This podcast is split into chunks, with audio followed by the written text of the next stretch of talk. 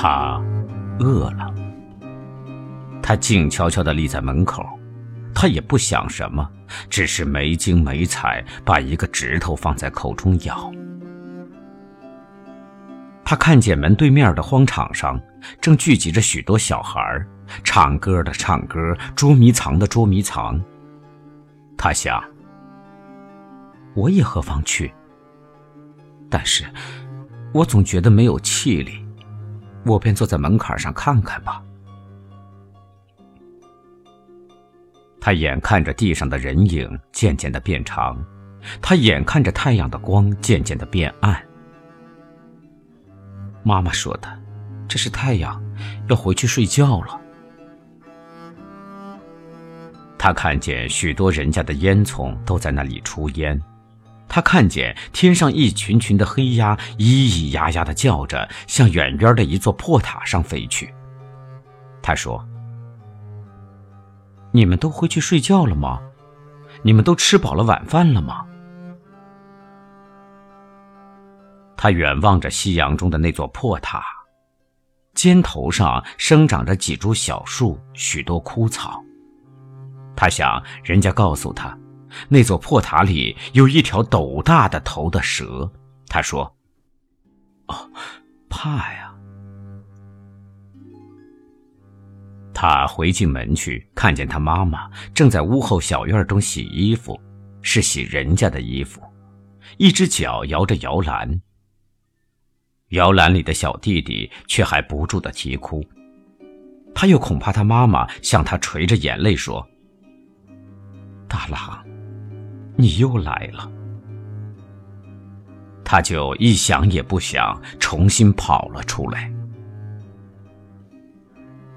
他爸爸是出去的了，他却不敢在空屋子里坐。他觉得黑沉沉的屋角里闪动着一双睁圆的眼睛，不是别人的，恰恰是他爸爸的眼睛。他一想也不想，重新跑了出来。仍旧是没精没彩的咬着一个小指头，仍旧是没精没彩在门槛上坐着。他真饿了，饿得他的呼吸也不平均了，饿得他全身的筋肉飒飒的发抖。可是他并不啼哭，只在他直光的大眼眶里微微有些泪痕，因为他是有过经验的了。他啼哭过好多次，却还总得要等，要等他爸爸买米回来。他想，爸爸真好啊，他天天买米给我们吃。但是，一转身他又想着了，他想着他爸爸有一双睁圆的眼睛。他想到每吃饭时，他吃了一半碗，想再添些，他爸爸便睁圆了眼睛说。小孩子不知道饱足，还要多吃，留些明天吃吧。他妈妈总是垂着眼泪说：“你便少喝一开酒，让他多吃一口吧。再不然，便譬如是我，我多吃了一口。”他爸爸不说什么，却睁圆着一双眼睛。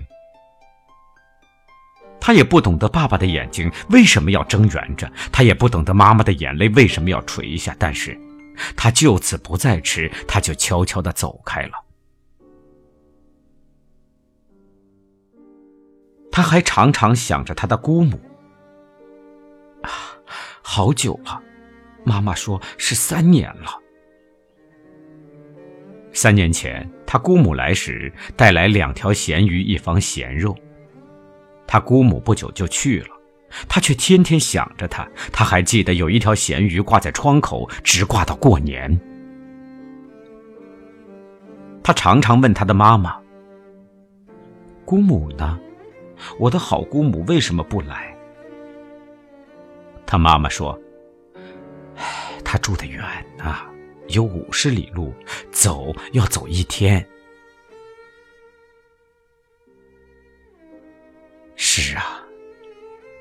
他天天是同样的想，他想着他妈妈，想着他爸爸，想着他摇篮里的弟弟，想着他姑母，他还想着那破塔中的一条蛇。他说：“他的头有斗一样大，不知道他两只眼睛有多少大呢。”他咬着指头，想着想着，只想到天黑。他心中想的是天天一样，他眼中看见的也是天天一样。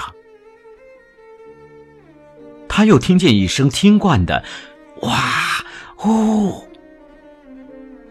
他又看见那卖豆腐花的把担子歇在对面的荒场上，孩子们都不游戏了，都围起那担子来捧着小碗吃。他也问过妈妈。我们为什么不吃豆腐花呢？妈妈说：“哎，他们是吃了就不再吃晚饭的了。”他想，他们真可怜呐，只吃那一小碗东西，不饿的吗？但是他很奇怪，他们为什么不饿呢？同时，担子上的小火炉煎着酱油，把香风一阵阵送来，叫他分外的饿了。天渐渐的暗了，他又看见五个看惯的木匠，依旧是背着斧头锯子，抽着黄烟走过。那个年纪最大的，他知道他名叫老娘舅，依旧是喝得满面通红，一跛一跛的走，一只手里还提着半瓶黄酒。他看着看着，只看到远远的破塔已渐渐的看不见了。那荒场上的豆腐花摊子也挑着走了。他于是和天天一样，看见那边街头上来了四个兵，都穿着红边马褂，两个拿着军棍，两个打着灯。后面是一个骑马的兵官，戴着圆圆的眼镜儿。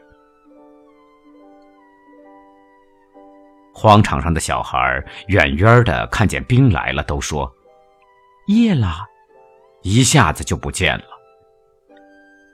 街头躺着的一只黑狗却跳了起来，紧跟着兵官的马脚，汪汪的嚎。他也说：“夜了，夜了，爸爸还不回来，我可要进去了。”他正要掩门，又看见一个女人手里提着几条鱼从他面前走过。他掩上了门，在微光中摸索着说：“这是什么人家的小孩的姑母啊？”